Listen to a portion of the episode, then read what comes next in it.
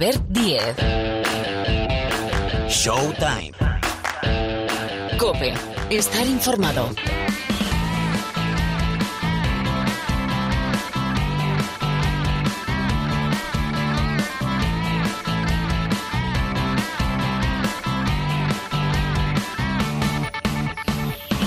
Hola, ¿qué tal? ¿Cómo estáis? Bienvenidos, bienvenidas una semana más aquí al Rincón del Baloncesto de la cadena Cope. Esto que suena, estas primeras palabras, se llama Showtime.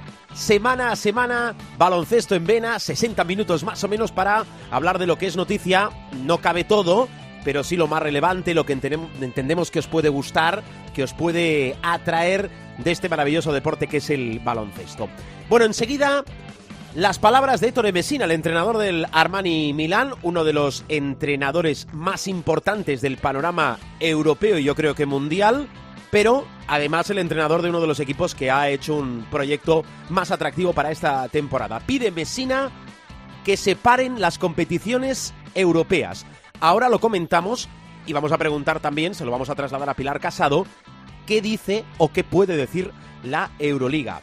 Por cierto, competiciones nacionales. Es importante semana a semana con la pandemia de coronavirus y con los aplazados partidos que se van aplazando, destacar cómo está deportivamente la ACB. Enseguida repasamos, ya tenemos un líder único, invicto y en solitario. Es el Real Madrid y aprovechando lo de los aplazados, pues os daremos la lista de los aplazados que ya tienen fecha para que apuntéis en el calendario ya del mes de noviembre, que estamos inaugurando mes. Y hemos quedado en Bilbao con Tomeu Rigo, que es jugador del Retabet Bilbao Basket y que desgraciadamente es uno de los lesionados y lesionados de larga duración que nos deja la temporada. Inmediatamente nos ponemos de pie y nos quitamos el sombrero.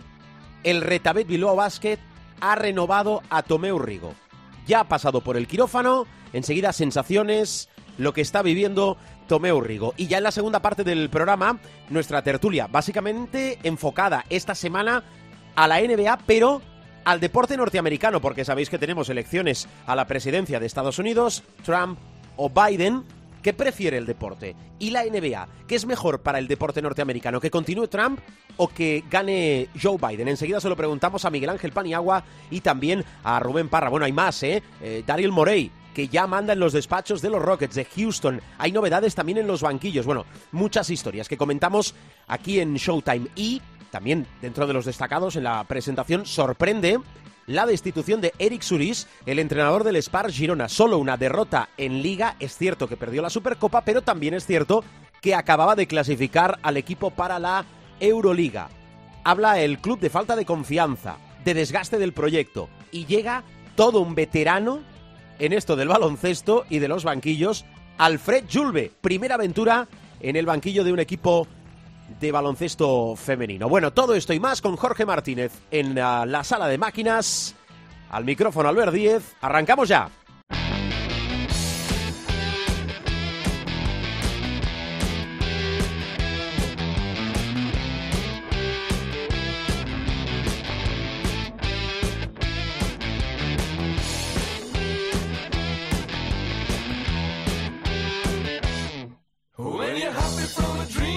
Arrancamos con la Liga Endesa, bueno, Liga Endesa y, más cosas, porque realmente tanto de ACB como de Euroliga, de competiciones europeas, de aplazados, de movimientos en los banquillos, vamos a hablar ahora. Saludo primero a Pilar Casado, que nos va a explicar todo. Hola Pilar, muy buenas. ¿Qué tal? Muy buenas a todos. Bueno, arrancamos por, esto es importante, ya lo era antes, pero hago incidencia que es importante semana a semana repasar cómo está deportivamente, que básicamente es lo que nos interesa, aunque no es lo único que está encima de la mesa, la situación de la Liga Endesa, donde ya tenemos, tras la derrota en el Palau de Iberostar Tenerife, a un líder invicto en solitario. Es el Real Madrid Qué curioso el contraste entre Europa y el campeonato doméstico. Lo gana todo y comanda la tabla el Real Madrid, Pilar. Va, como digo yo, va progresando adecuadamente. Lo digo también en Europa. Bueno, vamos a hablar de una doble jornada, porque recordemos que a pesar de que una jornada empezó el martes y la otra terminó el domingo y quedan partidos aplazados, bueno, lo digo porque vamos a incluir a hombres como Aquile Polonara o como Alessandro Gentile entre los más de esta semana, además de Dani Pérez y de Feldein. Hay que hablar de puntos porque Alessandro Gentile mostró las dotes de killer que tiene anotando 30 puntos frente a la Kunsa GBC, partido, recordemos, de la jornada entre semana, que establecen su nuevo tope en la Liga Endesa. Es verdad que los porcentajes son mejorables, porque hizo 11 de 19 en canastas de 2, 1 de 4 en triples y 5 de 6 desde la línea de personal. Hay que decir que el top 3 en puntos son Alessandro Gentile 30, Jordan Davis 27 y Luis Laveri 26 puntos. Hablamos ya de la jornada 9 de este partido eh, Valencia-Real Madrid. En cuanto a rebotes, es donde surge el nombre de Aquile Polonara. Fue un imán frente al Baxi Manresa, sumó 13 capturas, 8 en defensa y 5 más en ataque. Es la misma cifra que logró Mike Toby en la jornada 8, pero queda fuera por tener menor valoración que el italiano. El top 3 en rebotes, Polonara 13, 13 también para Mike Toby, 11 para Jaime Echenique.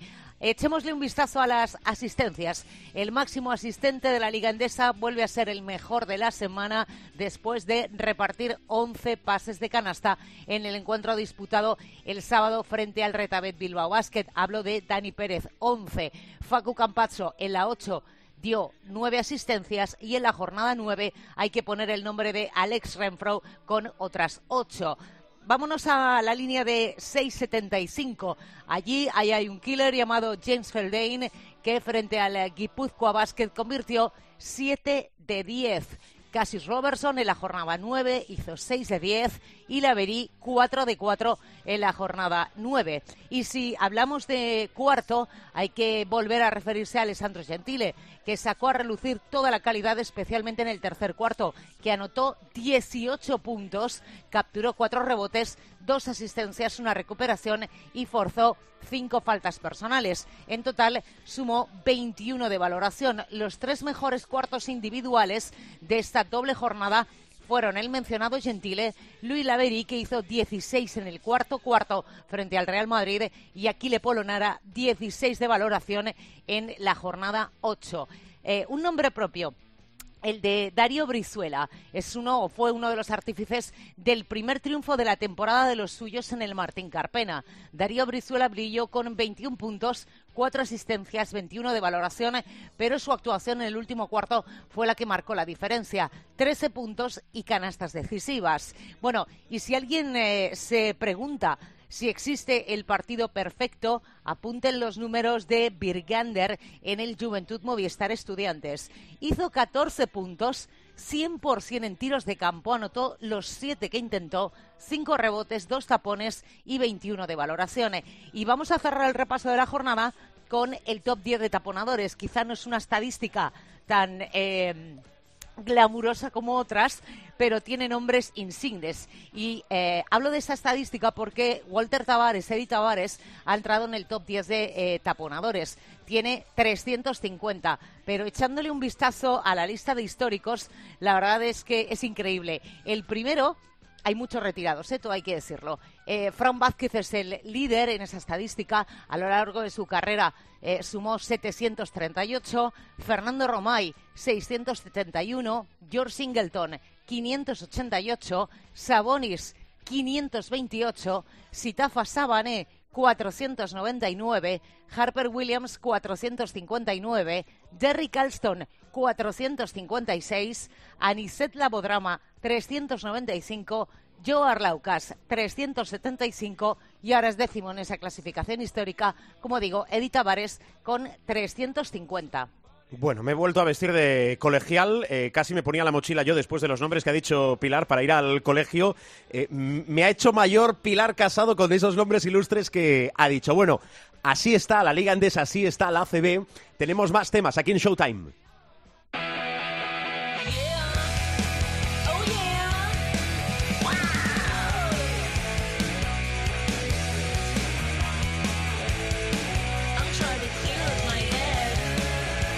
El primero para preguntar por el banquillo del Casa de Zaragoza después de esa etapa corta de Diego Campo que no ha fructificado y mira que tiene buena plantilla también el conjunto aragonés. ¿Por dónde pasa el futuro del Casa de Zaragoza, Pilar? Bueno, hay que decir que Diego Campo ha sido cesado, fue cesado en la jornada del lunes, dejando al equipo decimosexto con dos victorias eh, en ocho jornadas. Es decir, mal balance de un eh, Casa de Monzaragoza que recordemos se metía en esa final a 8 de la, de la Champions League.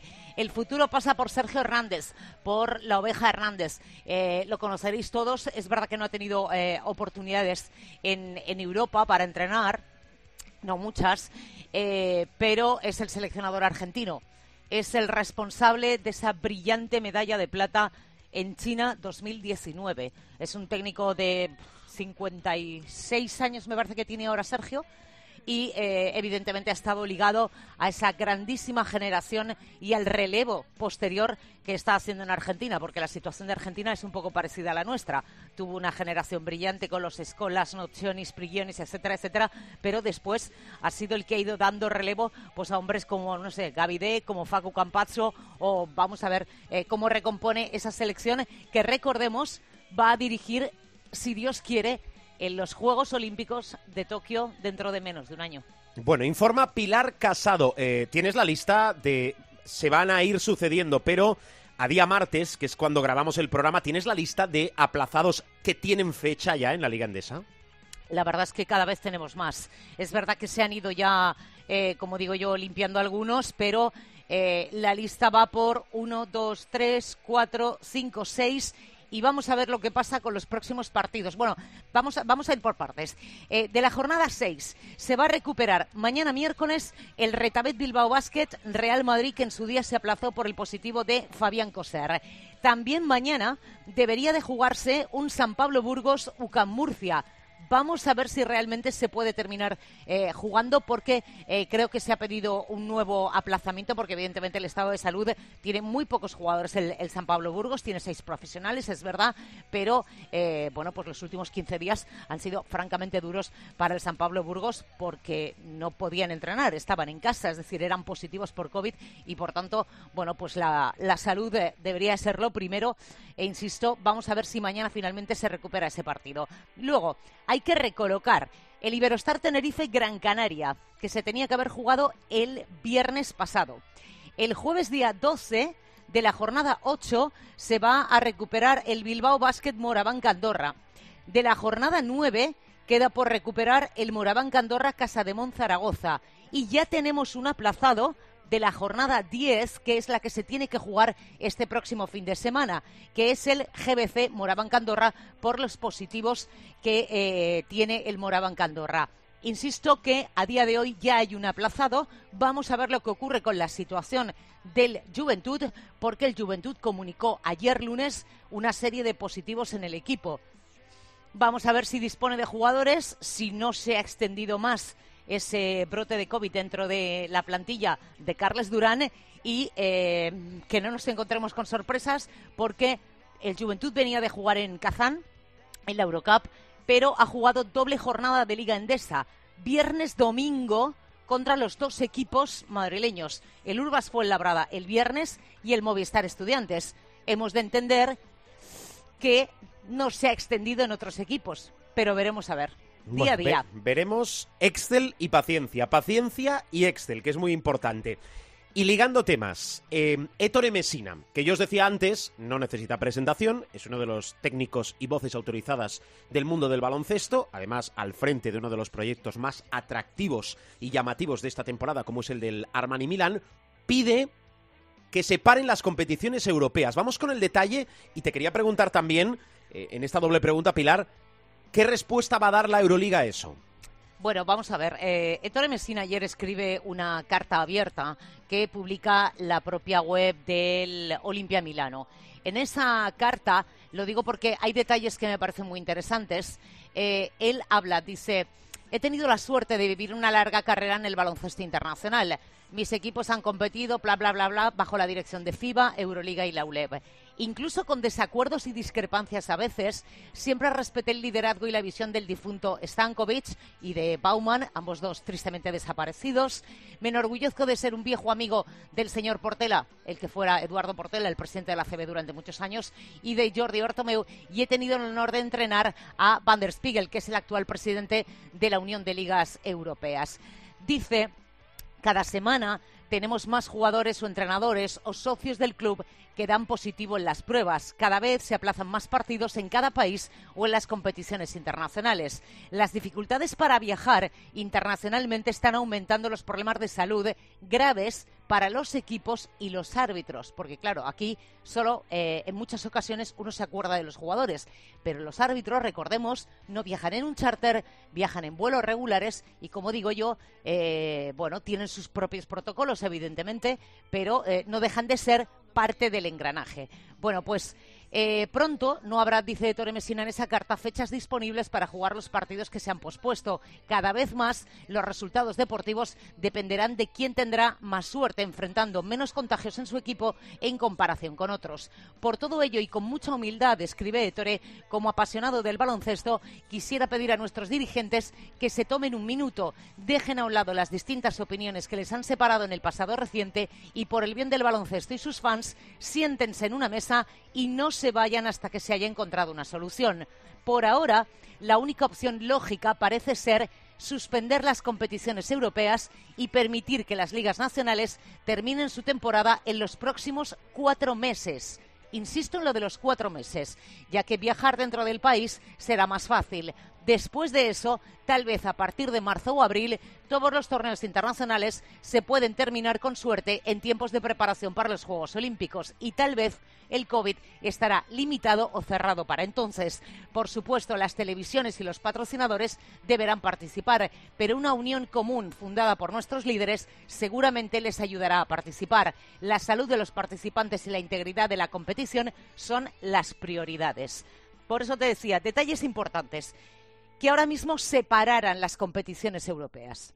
Eso es por lo que está abogando Mesina, no a la suspensión. Estamos diciendo, denle ustedes a la pausa.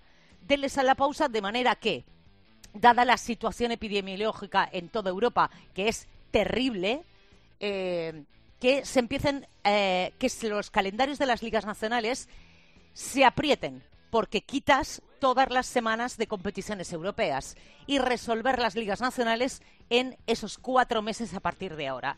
De manera que podrías llegar a marzo o abril y, amigo, a lo mejor aparece el formato burbuja o un sistema de competición por burbujas parecido al que eh, ha ideado FIBA, de tal manera que han reducido el número de partidos, se ha retocado el calendario para que se puedan eh, jugar. Porque hay otra cosa, y es, como dice Ettore, a tiempo de terminar para no ya los Juegos, pensemos primero en los preolímpicos, que quedan cuatro plazas para Tokio 2020.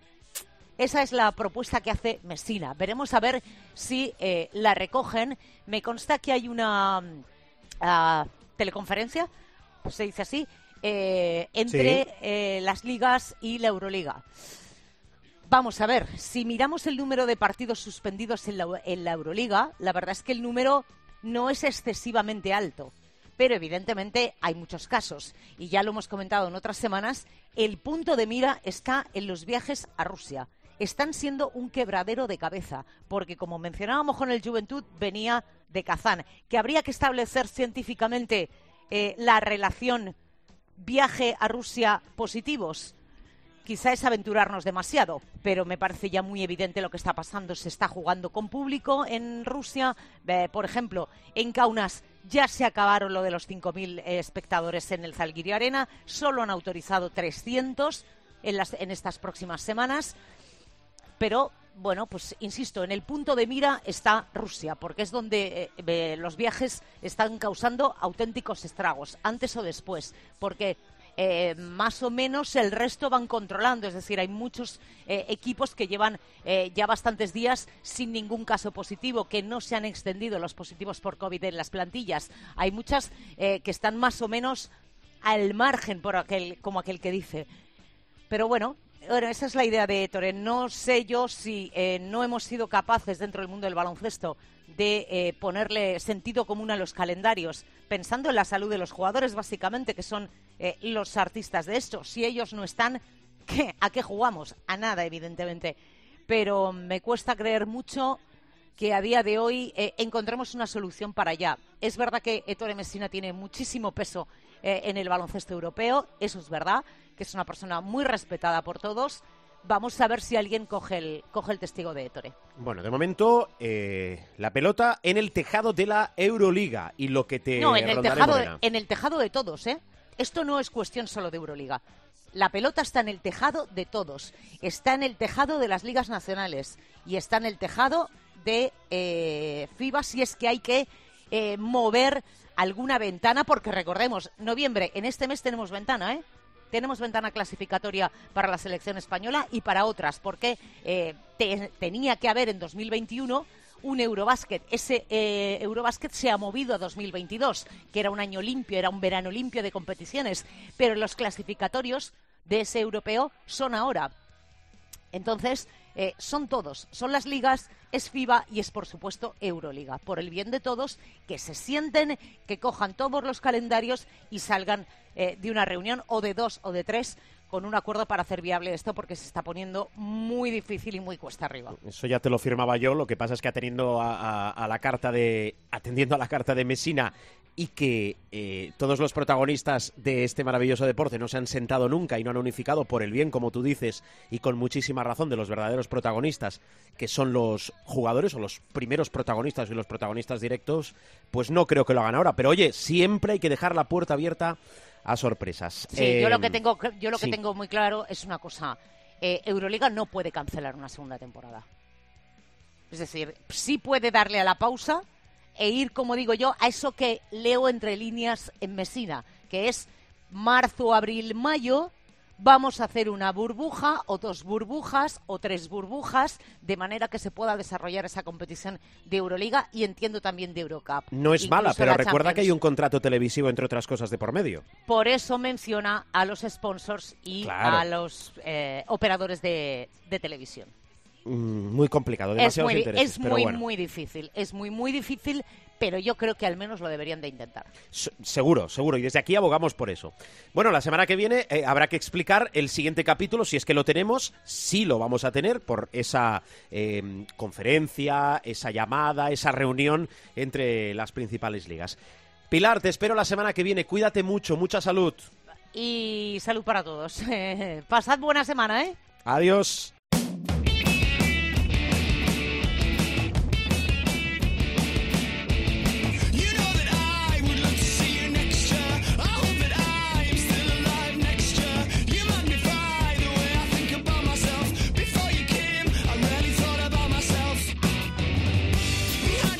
Vamos a hablar ahora con un protagonista directo de este deporte, un jugador de baloncesto. Eh, yo creo que lo que peor eh, le sienta y le puede pasar a un deportista es, es una lesión. Eh, este año hemos tenido unas cuantas ya en la Liga Endesa. Esas de larga duración cortan directamente la trayectoria. Tomeu Rigo, ¿cómo estás? Muy buenas. Hola, buenas. Gracias por acompañarnos. Bueno, lo primero, es pregunta obligada, ¿cómo estás tras pasar por el quirófano? ¿Cómo está Tomeu Rigo? ¿Cómo está físicamente y cómo estás de cabeza. A ver. Bien, bien. Bueno, eh, físicamente aún, aún un poco cojo y con las muletas para moverme y todo eso, pero bueno, anímicamente bien, porque bueno, ya hace una semana que he empezado con el fisio y poco a poco cada día vamos, vamos dando pasos, así que bueno, esa, por esa parte ya al menos ya ya empiezas a hacer cosas que te hacen ir día a día recuperándote y no es lo mismo que la primera semana que estás estirado con dolor y no, te permite hacer nada. Tú has sufrido una rotura del ligamento cruzado anterior, suena horrible. Eh, tienes 23 años, no sé si es la primera lesión grave, muy grave que has tenido. Eh, bueno, es la segunda porque la otra rodilla ya me pasó lo mismo. Vaya. Así que con 17, 18 me rompí la derecha y ahora a rotar a la izquierda. Mm, yo creo que de todo, de todo en la vida hay que sacar una experiencia positiva. No sé si esa lesión que tuviste en la otra rodilla eh, te ha permitido ser más fuerte, hacerte más fuerte y saber cómo afrontar esto. Sí, bueno, al menos saber que tampoco no se muere nadie, ¿no? Eh, al final yo me pasó eso y bueno, estuve los meses que estuve parado, pero bueno, Hmm. después ya salió bien y después seguí jugando y he estado cinco años jugando normal. Bueno, te queda Y muchísimo nada, baloncesto por y- delante. Sí, y por eso digo que puede ser optimista y al final, no sé, ahí el otro día mismo estaba mirando tenis y joder, ¿dónde está el potro? Y miré, y lo busqué tal y había, le habían pegado siete. Y sigue jugando. Y joder, dos veces no es nada comparado con, con ese hombre. No, eso es cierto. Quien no se consuela es porque no quiere. Pero em, tú eres de los que le dan muchas vueltas al coco, quiero decir, le das vueltas al porqué y el momento de la lesión. Eh, piensas en, bueno, ahora faltan eh, seis meses y tan. ¿Cómo lo vives? No, no, no, no le doy muchas vueltas porque creo que al final si eh, te rayas demasiado no, no sacas cosas positivas. Al final lo que ha pasado ha pasado y no, no puedes cambiarlo. Entonces es mejor mirar, mirar al día a día un poco, no pensar en, no, quedan siete meses, joder, queda mucho. Sino pensar día a día y mañana, hoy puedo flexionar pues 70 grados, a ver si mañana es 75 y a ver si mañana ya cuando apoye un poco pues ya puedo doblar más el pie para andar con las muletas y bueno día a día haciendo pasos que es un poco lo que lo que te va a ayudar porque si piensas a la, a la larga pues queda muchísimo y Claro. obviamente es un proceso súper largo.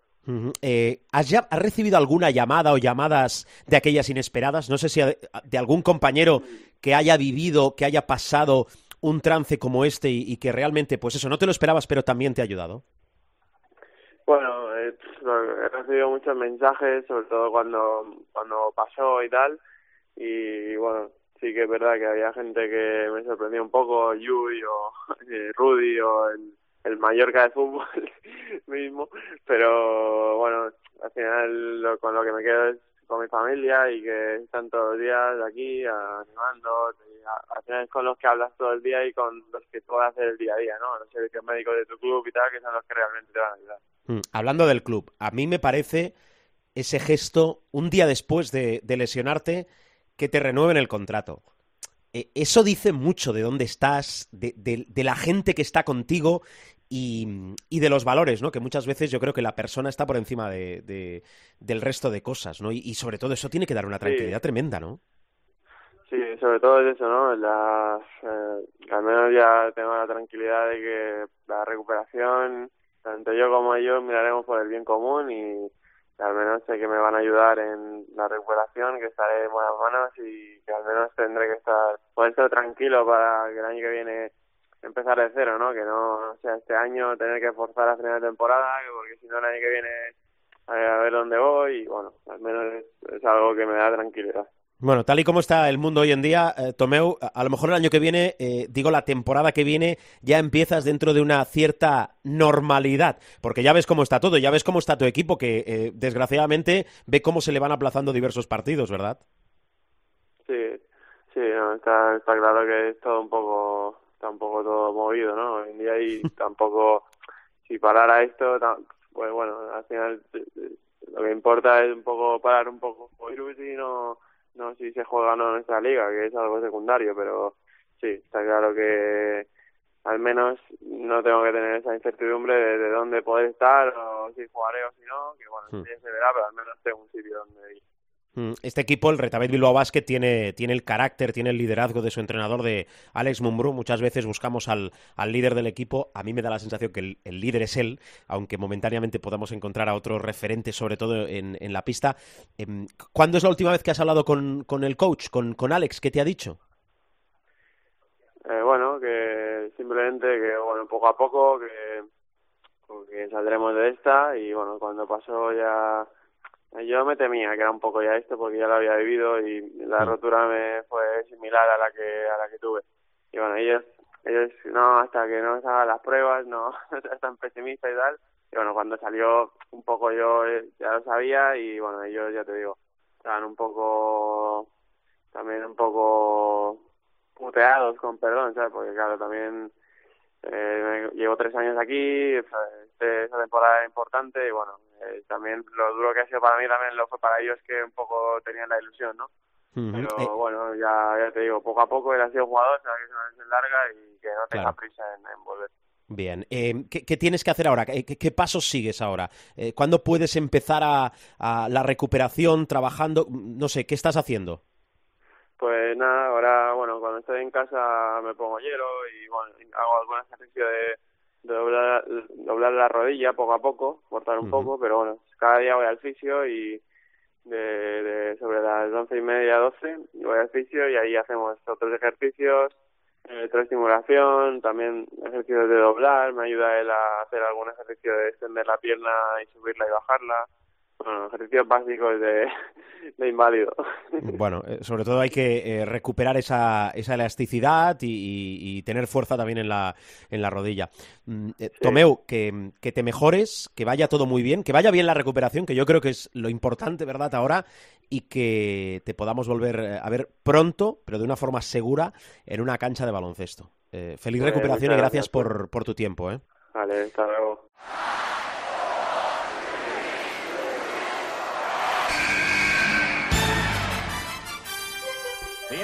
Pass comes into Jordan. Here's Michael at the foul line. A shot on Elo. Good! The Bulls win! They win! They do have a timeout. Decide not to use it. Curry, way downtown. Bang! Bang! Oh, what a shot from Curry! Gasol con ganas de jugársela. They do have a timeout. Decide not to use it. Curry, way downtown. Bang! Bang!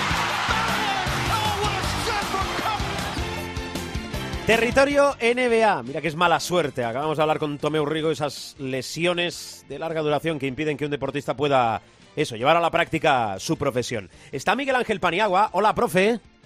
Hola, muy buenas. Y está Rubén Parra. Parra, hola. Buenas amigos. Para hablar, bueno, de lo que es noticia en Estados Unidos.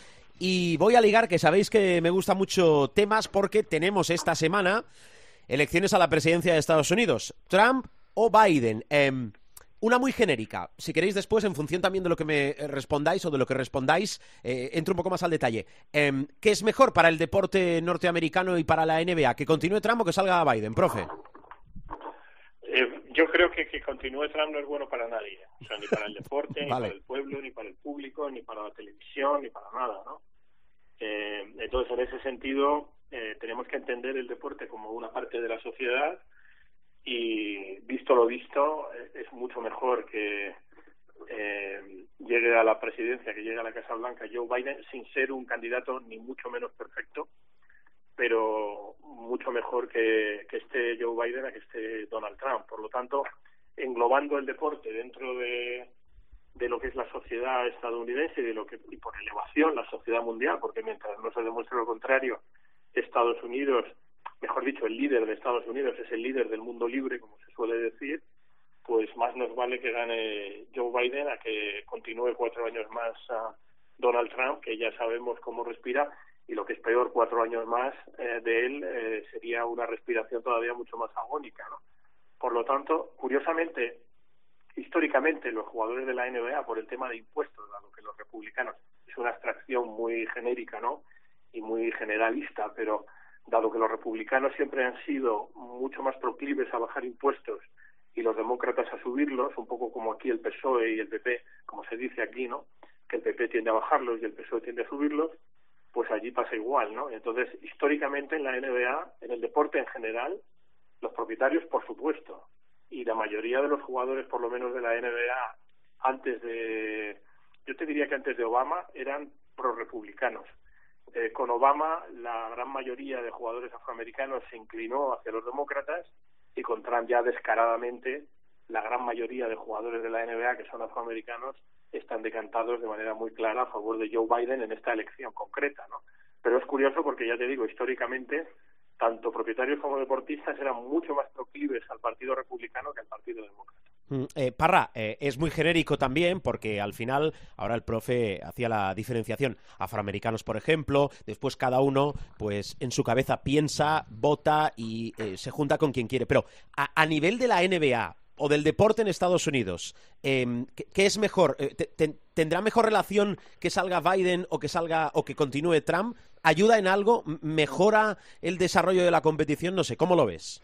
A ver, hay dos formas de verlo. Una, eh, si, si vamos a lo que se dice, y a lo que se hace, eh, por ejemplo, con todo lo que se ha hecho con el Black Lives Matter, todo lo que se ha hecho en la burbuja de la NBA, eh, todos esos movimientos eh, van en contra de Trump. O sea, es, así, no, no hay no hay tutía, o sea, no, no puedes explicarlo de otra forma. Eh, sobre todo en, en la liga de baloncesto, en la NBA, que es lo que nos, más nos ocupa, por así decirlo, son todos eh, pro-Biden. Yo, más que pro-Biden, diría que son anti-Trump. Yo creo que si, si se presentara Pepito Pérez por los demócratas, serían de Pepito Pérez. O sea, la cuestión es que, que eh, están cansados de Trump. Ahora bien, eh, sacó ESPN el otro día un estudio que, arroja cifras que son muy llamativas. Si nos vamos a la pasta, está muy bien hablar y decir y, posicionarse y tal, pero eh, donde realmente se ve la implicación es en la pasta. Eh, en las seis grandes ligas, eh, contando la de béisbol, la NBA, la NFL, la NHL, bueno, la Women NBA no es una gran liga, pero la han metido también en el estudio, y la NASCAR, que también mueve mucho dinero, el 80% de las donaciones de los propietarios en estas grandes grandes ligas, el 80% ha ido para los republicanos en este 2020.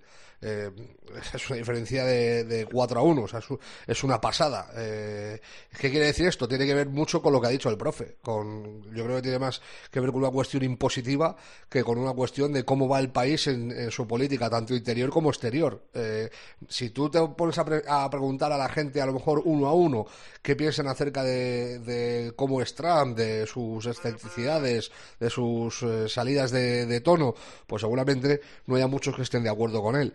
Pero eh, mirando por el negocio eh, temen que con la llegada de los demócratas suban los impuestos y más en esto eh, con, con, la pandemia con la que con la crisis que en la que estamos inmersos y que se va a alargar en el tiempo porque va a tener una repercusión a, a medio a medio plazo muy importante pues eh, siguen apoyando a los republicanos. Lo que sí se nota eh, es eh, que la campaña de la NBA ha tenido ha tenido eh, peso porque que haya 100 millones de, de votos por correo eh, un día antes de que empiecen las elecciones o el día que empiezan las elecciones eh, es una pasada. O sea, que haya 100 millones de personas que hayan votado cuando eh, en las últimas elecciones yo creo que votaron un poco más, votaron 100, no, no, estoy hablando de cabeza, no sé si fueron 146 millones o, o por ahí. Eh, que haya 100 millones de votos por correo eh, llama la atención y yo creo que en eso eh, la plataforma de la NBA de poner los pabellones a disposición de, del público y todas las campañas de los jugadores de vota, vota, vota, vota, vota, vota eh, ha llegado a la gente y, se han movilizado más que nunca. Mm. Bueno, pues dicho queda. A ver quién sale, Trump o, o, Biden. A ver, nombres propios, que hay muchos. Además, creo que tenemos al, al profe ahora incluso mejorando el, el, sonido. Profe, Daryl Morey, cuidado con Filadelfia, nombrado Daryl Morey presidente de operaciones de los Sixers. En contra de sus hijos, porque eh, según contaba, pues uh, él, ya comentamos aquí que tuvo una primerísima oferta de Orlando, eh, la sometió como siempre a su familia y decidieron, que lo recordaréis de la semana pasada, creo, que en principio iba a tomarse un año sabático y luego entretener ofertas, pero la presión de Filadelfia ha sido enorme. Eh, le llamó el Tom Brand, que es, va a ser su segundo, y sobre todo le llamó Doc Rivers para decirle, oye, aquí hay material, aquí ya tienen experiencia con alguien como Sam Hinkie, que es un poco el aprendiz de Daryl Morey, y bueno, lo volvió a someter a la familia, los hijos le dijeron que no, que les habría prometido un año sabático de viajes y tal, entre ellos a España, por cierto. Eh, pero, pero bueno, al final el tema de Filadelfia ha podido y yo creo que ahí tiene un campo anchísimo. Va a tener, eh, bueno, tiene clarísimo eh, que Ben Simmons es eh, el jugador.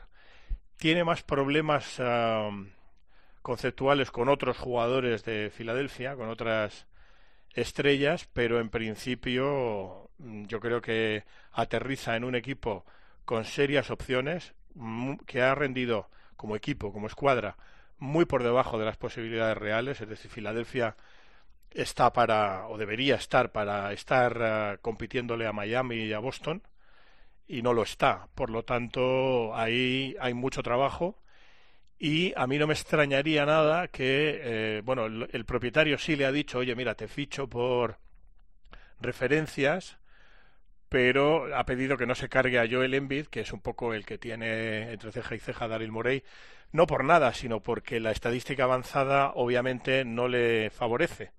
Y como Daryl Morey funciona mucho por ahí, pues prefiere tener otro perfil de jugador. Le han dicho que se modere un poco, que vamos a ir poco a poco, eh, pero joder, tiene un campo magnífico en Filadelfia. Es una combinación perfecta de, de ejecutivo innovador, de ejecutivo bueno, yo le decía el otro día que, que, claro, ya joven no es, pero innovador siempre puede serlo, ¿no? Pero en una franquicia como Filadelfia tiene eh, un campo extraordinario porque realmente Filadelfia es lo que se dice en inglés un contender, es decir, un contendiente. Y con la, gestión adecuada y con el gestor adecuado, eh, tiene el entrenador, sobre todo tiene el cuerpo técnico, porque el entrenador Doc Rivers, al que todo el mundo aprecia y nadie pone en duda su calidad, eh, suele tener algún problema cuando la cosa se complica mucho desde el punto de vista táctico, pero va a tener excelentes ayudantes y yo creo que es una combinación perfecta.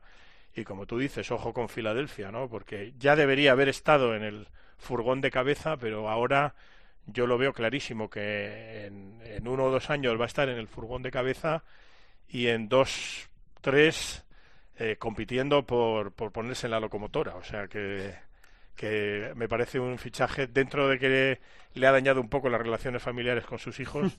Eh, es un fichaje extraordinario. Eh, Hay dos nombres aquí eh, en cuanto a lo de Mori. Uno, que es Thor Rivers, que estuvo con él en los Celtics. pues al final de la etapa de, de Mori en, Boston, como yo creo que por aquellos entonces era vicepresidente de, de operaciones de, de, los Celtics. De, de Analytics, sí. Sí, de Analytics y coincidieron allí.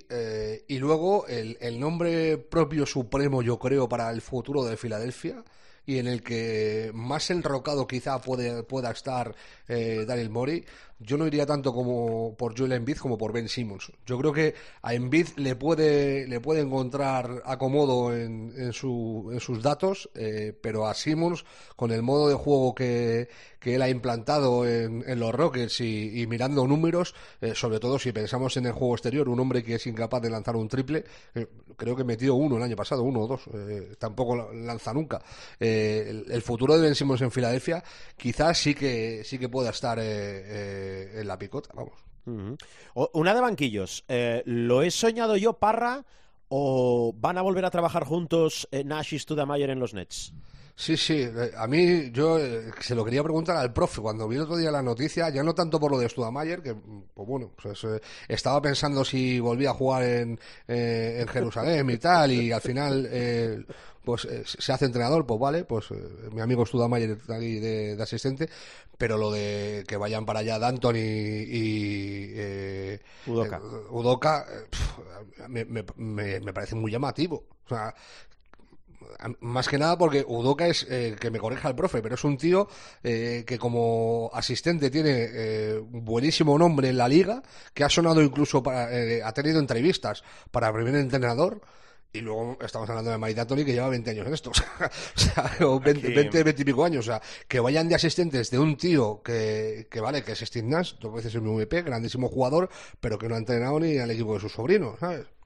Me bueno, parece muy llamativo, eh, me parece muy llamativa la, la, eh, la conformación de, de, sí. del banquillo de, de, los Nets y no sé yo hasta qué punto quién va a ser la voz cantante de ese banquillo y, y, y luego me pasa como con Jason Kidd. Yo a Jason Kidd cada vez que le veo de, de asistente eh, me pienso, a la que vaya algo medio mal, eh, trepando voy, trepando vengo y por el camino yo me entretengo pues en este caso me, parece similar. A la que a los Nets le vaya medio mal el asunto, pues supongo que D'Antoni de primer entrenador. Es, la única explicación que le veo eh, a lo de ponerle a, a D'Antoni y a, eh, a toda esa eh, ese compendio de, de exjugadores al lado de, de Steve Nash. Bueno, eh, por partes. Eh, a Steve Nash, uh, evidentemente, responde a, esa, a ese perfil de entrenador que tiene eh, cero experiencia como primer entrenador, pero mu mucha experiencia como líder en el campo, como, entre, como alter ego del entrenador en el campo, curiosamente de Mike D'Antoni, ¿no? Entonces, se considera que es una persona carismática, es una persona con suficiente conocimiento del juego como, carisma dentro del vestuario como para poder manejar a jugadores como, entre otros, Kevin Durant o, o, Kyrie y a partir de ahí lo que creo que ya lo comentamos hace un par de semanas lo que iban a hacer era ponerle eh, asistentes muy buenos. Mike D'Antoni tuvo una oferta por, para los Clippers, pero le gusta más la, la idea de estar en la costa este que en la costa oeste. Y la idea es precisamente rodear a un entrenador novato en cuanto a currículum con uh, entrenadores asistentes de altísimo nivel. En el caso de Mike D'Antoni, eh, hay que tener en cuenta además, por cierto, y esto no es un dato baladí, que eh, este tipo de entrenadores asistentes, eh, los contratos de Mike D'Antoni me los sé de memoria por mi relación con su agente, eh, estamos hablando de que va a ganar 3 millones al año, o sea que es un, un sueldo importante, ¿no? A partir de ahí lo que hacen es eh, rodear al primer entrenador con experiencia, cada uno en una faceta, Mike D'Antoni más en el tema ofensivo y Meudoka considerado más entrenador de defensa, se reparten los roles y uh, Steve Nash intuitivo, entrenador intuitivo, entrenador carismático dentro del vestuario, conectando muy bien, incluso por un tema generacional eh, de edad, vamos, con, con uh, las figuras de Brooklyn que las tiene y no son fáciles de manejar y a partir de ahí pues tirar millas. Es, eh, no veo tanto el factor, no, no es un perfil el de Mike D'Antoni que tiene ocho cifras en el banco, en la cuenta corriente, ni el de Ime Udoka de hacerle la cama.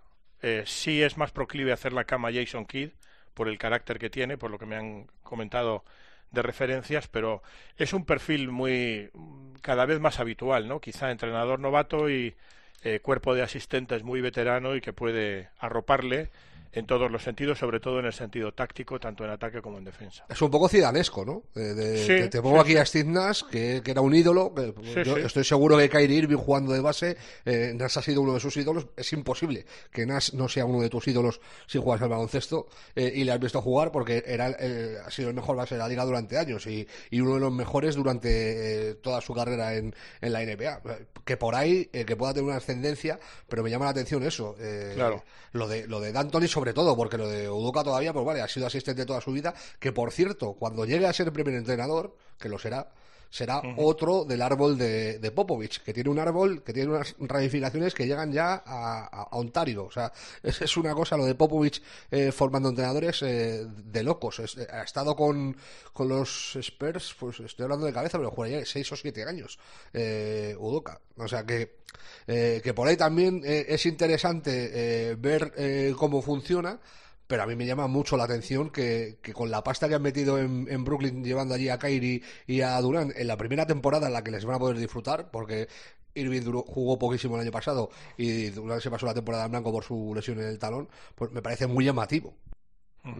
La cuestión está, Albert, uh, Rubén, en que en la NBA, en el deporte en general en Estados Unidos, eh, está exento de titulitis. Es decir, primero, no hace falta un título para entrenar se considera que las franquicias y sobre todo los dueños pues ponen su dinero, se gastan su dinero, arriesgan hasta cierto punto su dinero y uh, no hacen falta títulos, me refiero de título de entrenador, de ir a una escuela de entrenadores, que te den el título y tal, que te habiliten toda esa polémica que hubo, si recordáis precisamente con el entrenador que ha mencionado Rubén, ¿no? En fútbol, con Zinedine Zidane, eh, a partir de ahí, pues uh, es una consideración también que tiene mucho que ver y es aplicable a recursos humanos en todos los sentidos. Es decir, se considera que cuando tú estás entrenando a un cuerpo de élite de jugadores, no necesitas tanto al entrenador eh, de laboratorio, el entrenador este que le sale el baloncesto por la, por la cabeza y por las orejas de tanto pensar y tal, sino alguien más uh, carismático que pueda manejar el vestuario y, y, que los cerebritos lo pongan o bien la experiencia, como es el caso, en este caso que estamos poniendo, de Mike D'Antoni, o la calidad eh, extraordinaria que tiene Imi Udoka de conocimiento del baloncesto y de, y de ser un trabajador extraordinario con unas referencias excelentes que tengo de él, ¿no? De, sobre todo de, de echarle horas y horas y de trabajo y tal. Entonces, eso se, pero eso es aplicable a, a cualquier ámbito, ¿no? Es decir, eh, nosotros en nuestra experiencia laboral en la radio, hemos tenido el caso de un gestor que no supo gestionar en la cadena SER a sus estrellas. Es decir, tú, no, tú puedes poner un tío que dices, oye, este es jefe o director general, ¿vale? Pero tienes que saber manejar a tus estrellas. Y por poner un ejemplo, a tu estrella eh, a, a, tus estrellas, pero sobre todo a tu estrella no le puedes mandar a hacer un programa itinerante durante el Mundial de, de, Fútbol que gana España en 2010. Pues aquí es lo mismo, ¿no? Se considera que para manejar un cuerpo de élite no hace falta tanto el conocimiento empírico, sino el tratamiento del vestuario, el por supuesto el conocimiento del juego, evidentemente. O sea, un tío de béisbol no se puede poner a entrenar en la NBA, pero sí el manejo de vestuario, el manejo de los egos y tal. Y en ese sentido, Steve Nash es muy, muy carismático. Bueno, pues yo creo que explicación sobrada de Miguel Ángel y de Rubén. Eh, os pregunto por las negociaciones entre la NBA y el sindicato de jugadores para, más que nada, saber cuándo va a arrancar el show. Parra, ¿qué sabemos? Bueno, pues que la liga sigue queriendo, la liga y los eh, gobernantes, los propietarios, siguen queriendo que vuelva el 22 de diciembre y los jugadores que vuelva el día de Martin Luther eh, el, en enero, la tercera, el tercer lunes de enero. La cuestión eh, resumida muy rápidamente, lo dijo el profe perfectamente otro día, 500 kilos llama. Empezar el 22 de diciembre te, te, te posibilita los partidos de Navidad, se, se, estima que son 500 millones más de ingresos y los propietarios ven que ahí hay un margen de, económico de pérdidas mucho menor. Eh, se iría una liga de 72 partidos, eh, daría tiempo a que terminara antes de, de los juegos eh, y, lo único que se comprimiría el calendario de una manera como nunca antes se ha, pasado. O sea, estamos hablando de que el último partido de las finales fue el 12 de octubre, pues los Lakers y los Heat, por ejemplo, tendrían poco más de un mes de vacaciones, porque si, si empezara el 22, entiendo que a principios de de, diciembre tendrían que estar con los, con los training camps, con los entrenamientos de, pretemporada. O sea, y los jugadores dicen que eran ahí de la China. La última, por, eh, por cierto, eh, muy curiosa, es eh, LeBron James, el, el, otro día, el viernes por la noche, en el programa de Shop de Uninterrupted, que, que tiene con, con su colega Maverick Carter, estuvieron con Obama y cuando estaba terminando el programa, eh, Obama, eh, están ya apareciendo los rótulos del de final del programa. Y Obama le dice a, Lebron, bueno, tú el año que viene, eh, la mitad de la temporada, la primera mitad de la temporada, no vas a bajar a defender bajo ningún concepto. O sea, vas a tener limitación de minutos, vas a tal.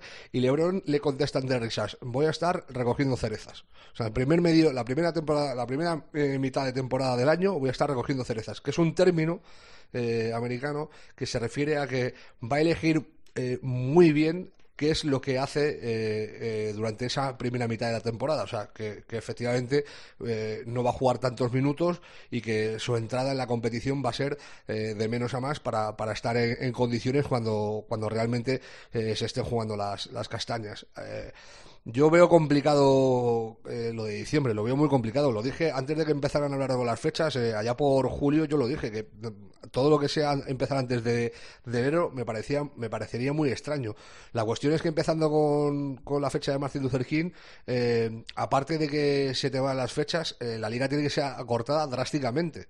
Podríamos estar hablando de una liga de 50 partidos y ahí ya sigue las pérdidas económicas que van por encima de los 500 millones. Eh, y esto te puede afectar a que el fondo de garantías que tiene la NBA eh, reste dinero muy importante en los grandes contratos de los jugadores. Recordemos que la NBA tiene un fondo de garantías eh, que cuando se hace balance, si sale, si sale ganancias para la liga, eh, eh, ese fondo de garantías va para los jugadores, pero si no, ese fondo de garantías va para los propietarios. Y de ahí hay gran parte de los salarios de jugadores que podrían ser recortados. Un tío que gane 35 o 40 millones, en los contratos altos más altos de, la liga, podría quedarse en algo así como 20-25. O sea, estaría perdiendo del orden de 15-20 millones de, de contrato, que es un pastizal eh, complicado eh, y veremos a ver en, qué acaba esto. Yo si tuviera que apostar, apostaría por Martín Luther King. Mm. Vale, pues apuntado. Eh, profe, ¿qué tienen pan y agua en el, en el zurrón? ¿Qué me dejo? Que seguro que me dejo cosas. Bueno, seguimos con el tema de Oklahoma City, ¿no? Se ha caído un candidato, que es Silas, que va a Houston Rockets. Stephen Silas, muy buen entrenador, hijo de otro legendario entrenador, Paul Silas que estaba ahí en el cuarteto, ahora queda una terna, vamos a ver qué, qué pasa en Oklahoma City, porque ya es el último club que tiene que decidir qué, entrenador ficha. Y um, esto que ha comentado muy bien Rubén, como siempre, pues uh, se va a arreglar probablemente eh, empezando, si hay alguna posibilidad, refraseo, si hay alguna posibilidad de empezar el 22 de diciembre, pasa porque a los jugadores les den más pasta. Es tan sencillo como eso. Si no les dan más pasta, empezamos en enero. Si les dan pasta o no les quitan tanta pasta como, como se prevé, empezaremos en diciembre. Pero yo también apunto más a, enero. Y luego decir que, pase lo que pase, sea de 50 o sea de 72 partidos, el comisionado va a haber realizado su sueño en la temporada 2021 de la NBA porque eh, se apunta a que o bien va a haber un torneo intermedio, que ya lo dijimos aquí en su momento, por decirlo así, una especie de Copa del Rey de la NBA, eso me parece más improbable y lo que sí ha venido para quedarse es que eh, el formato de playoffs cambiará porque ahora el séptimo y el octavo eh, o sea, habrá un play-in entre séptimo, octavo, noveno y décimo probablemente, muy parecido a lo que hubo en la burbuja, si recordáis. Y entonces eso se va a implantar sí o sí. O sea, eh, eso va a quedar ahí como una especie de cosa novedosa que ya se, va se implantó el año pasado en la burbuja. Eh, todo parecía indicar que iba a ser una cosa de la burbuja, pero ese play-in, eh, pero en vez de a partir del octavo, será a partir del séptimo, es decir, séptimo, octavo, noveno y décimo ese es un poco el proyecto, competirán por, eh, una, por dos plazas en, en los playoffs, en principio. También hay otro formato que habla solamente de una plaza, reduciéndolo al octavo, eh, pero sería un poco el formato que ya vimos y que ya conocimos en la burbuja y que funcionó muy bien. Se hace con la idea, eh, o por lo menos en el memorándum al que hemos tenido acceso, se hace con la idea de darle a los equipos que han estado ahí, pues on the bubble, como se dice, ¿no? Ahí al filo de meterse o de no meterse, que eh, prácticamente en alguna situación con empate a partidos se quedaban fuera, pues darle la oportunidad primero de tener al menos una taquilla más eh, que falta hace y luego pues la posibilidad de que eh, no se castigue tanto a un equipo que queda, por ejemplo, empatado o a medio partido o a un partido de, del octavo que se mete, ¿no? Entonces, el play-in ha venido para quedarse eh, digamos, la Copa del Rey, el equivalente a la Copa del Rey en la NBA está proyectada para esta temporada, pero va a depender mucho de si vamos a una temporada de 72 o de 50. En la de 50, sinceramente, yo, en 50 partidos me refiero, yo no lo veo. En la de 72 sería a lo mejor más factible, pero bueno, yo creo que lo más lógico sería implantar esta, este torneo de media temporada, mitad de temporada, esta Copa del Rey, por así decirlo, que es un sueño de, de Nate Silver, copiado claramente de, eh, del, del, formato de Copa del Rey o de las copas que celebramos en el baloncesto europeo, que a su vez está copiado de la Final Four de la liga universitaria y que cree que puede dar, yo también, ¿no? Bastante dinero y bastante exposición mediática, pero lo más lógico sería esperar a la temporada 21-22. Por cierto, si pasa, si pasa eso que dice el profe, eh, que es verdad que es el, el, suyo de Silver, lleva con esto ya dos o tres años eh, dándole, variando la perdiz, si pasa esto, eh, podría suponer eh, con casi total seguridad eh, el adiós del All-Star. Sí, sí, no, seguro, seguro. Que dicho lo cual, eh, viendo los últimos All-Star, eh, eh, hay que decir que el último estuvo chulo, por, sobre todo por el formato este de tener que empatar y los puntos a, al número de Kobe y tal. Estuvo curioso y el final de, de, del partido estuvo muy bien. Pero es verdad que si echas la vista atrás a los últimos 10-15 años, los All-Star han sido una broma de mal gusto. Yo creo que se, libra, se libran un par o tres de concursos de mates y otro par o tres de concursos de triples. Pero eh, en términos generales, eh, mucho ruido, pocas nueces en el All-Star. Y con, con esta entrada de de, la Copa lo que se hace es buscar competición y título, que es una de las cosas que más se echan falta en la NBA, precisamente, que solo uno, un equipo puede ganar a lo largo de la temporada. Y con esto eh, tendrías opción a, a que haya dos equipos campeones. Uh -huh. Bueno, pues dicho queda. Eh, pareja, la semana que viene más, ¿eh? Martes, aquí en Showtime. Miguel Ángel, Ay. cuídate mucho. Ya, bueno, iba a decir yo, me voy a frenar con presidente de los Estados Unidos. Bueno, vamos a ver. Adiós, Bueno, Parra. bueno. Ya, ya, ya, ya, por eso, por eso. Quiero, que quiero verlo, me eh, he quiero verlo. malentonado Sí, yo sí. mucho. Me he. Miedo, miedo me da todo. A no ser que gane, a no ser Sí. que gane ¿De paliza? 70 70-30, Sí, sí, sí. el Trump no concede, vamos, ni de coña. Eh, Estoy, la- estoy totalmente de acuerdo. Tiene que entonces- ser de paliza. Voy a reformularlo. Es posible que la semana que viene, tengamos presidente. a lo mejor, tengamos presidente de los Estados Unidos. Ya está. Dicho Póngolo en duda, como dicen los asturianos. Bueno, Bueno, cuidaros Cuídate mucho, mucho. y mucha Hasta luego. salud. Viva Adiós. Asturias y viva el cachopo. Chao, chao.